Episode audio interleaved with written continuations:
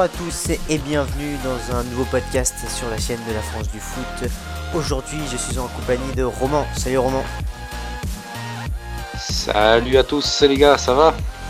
Ça va et toi? Et je suis également en compagnie de Sébastien. Salut Sébastien. Bonjour à vous. Aujourd'hui, euh, podcast histoire. Donc, euh, nous allons reparler des fameux poteaux carrés de Saint-Étienne en 1976. Et ensuite, nous débattrons avec Sébastien et Roman à la fin euh, de l'année de Saint-Étienne, en général, euh, ce qu'on en pense. Donc voilà, je vais vous raconter l'histoire des poteaux carrés de Saint-Etienne. Donc ça se passe un mercredi 12 mai 1976, finale de la Coupe des clubs champions qui oppose Saint-Etienne au Bayern de Munich. Le match se déroule au Hampton Park à Glasgow. C'est l'un des plus vieux stades européens. Il y a plus de 60 000 spectateurs. Et en France, ce match est vraiment un, événement. Il y a de nombreux supporters qui font le déplacement, si bien que les autorités sont, euh, débordées dans la ville. Et il y a plus de 20 millions de téléspectateurs qui suivent le match à la télévision en France. Donc c'est vraiment un événement. Euh, ce match a un parfum de revanche parce que l'année passée, Saint-Etienne s'est fait éliminer en demi-finale de la Coupe des clubs champions par le Bayern. Euh, et en plus, la, la finale se joue au Parc des Princes. Le Bayern est grand favori de cette finale. Ils sont double tenant du titre et ils sont emmenés par leur capitaine Beckenbauer. Euh, la SSE a pour capitaine Jean-Michel Larquet et, est lui triple tenant du titre de champion de France. Donc, coup d'envoi, les Verts mettent en place leur jeu, les Allemands cherchent à procéder en contre, et dès la troisième minute, le Bayern marque par Müller. Mais heureusement, le but est signalé hors-jeu. Un hors-jeu pas si évident, les Verts ont eu très très chaud à ce moment du match. Le match est très disputé, les deux équipes ont beaucoup d'occasions, jusqu'à ce raid solitaire de Dominique Battenet à la 34e minute qui tire le, et le ballon va sur la, barre transversale, les fameux poteaux carrés.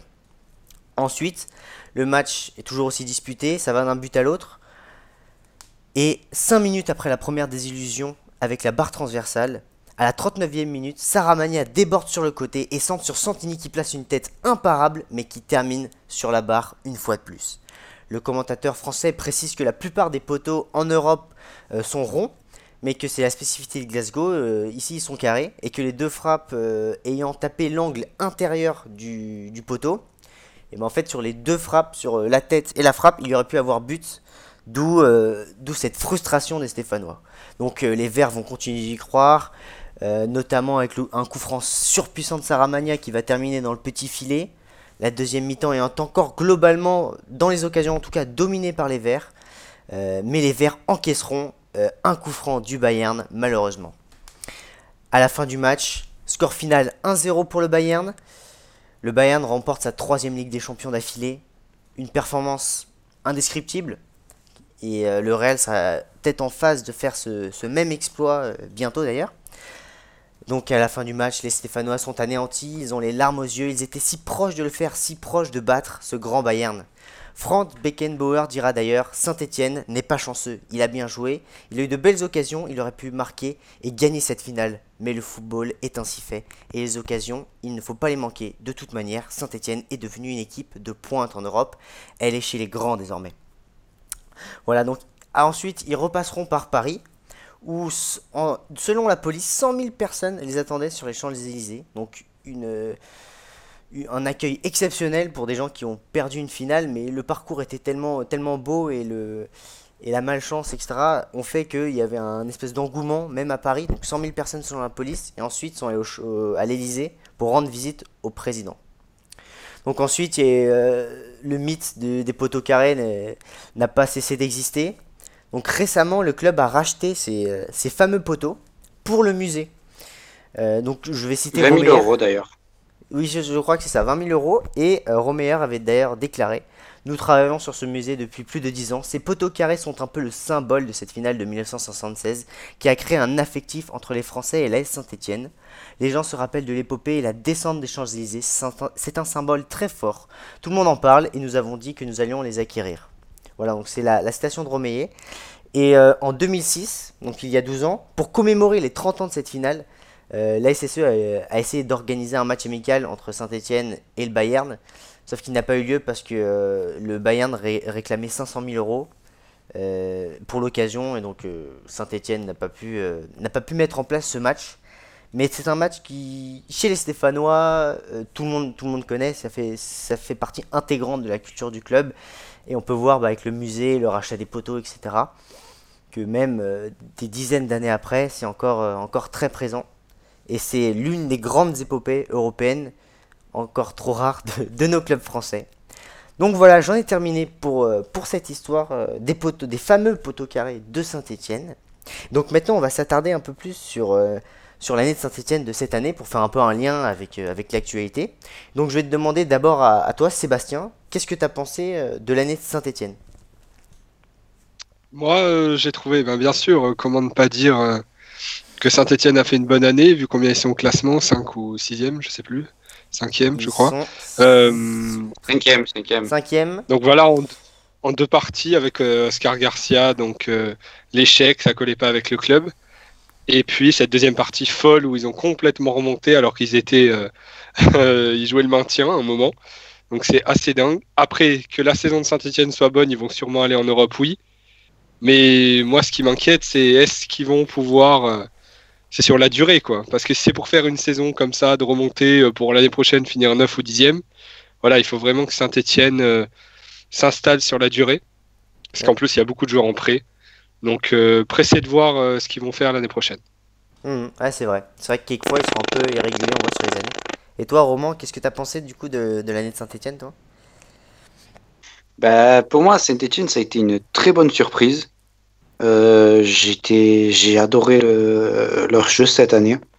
Euh, franchement, ils ont une équipe, mais franchement, leur 11 de départ, mais c'est un beau 11 de départ quand même. Il y a Cabella, il y a toujours. Ouais, ouais, euh, ils ont relancé Mathieu Debuchy, qui est d'ailleurs proche de l'équipe de France, ou du moins euh, presque. Euh, il y a Nemvilla, il y, a franchement, y a une belle équipe qui se dessine à Saint-Etienne. Mmh. franchement, je pense que ouais, ils n'ont pas volé leur cinquième place et je pense même qu'ils méritent d'être européens l'année prochaine, en Europa League bien sûr. Et franchement, j'espère pour eux que qu'ils vont l'accrocher cette cinquième place et que il fasse euh, l'année prochaine une bonne figure.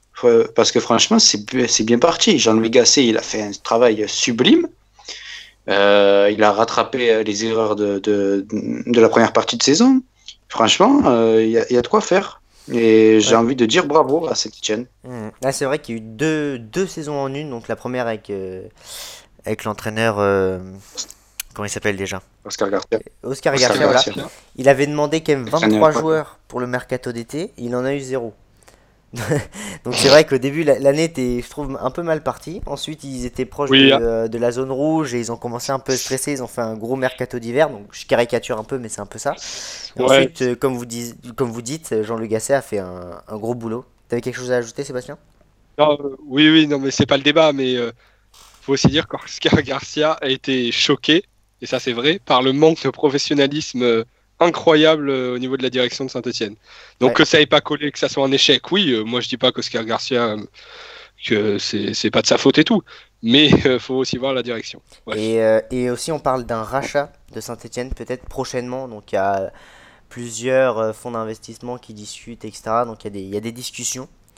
Très dommage. Et euh, je sais pas si c'est dommage parce que je vois quand même que la direct, pour moi la direction Saint-Etienne est un peu. Euh, enfin, pour moi, il y a besoin de ah, changement. Ça très bien. Et ça pourrait être bien pour un club comme Saint-Etienne.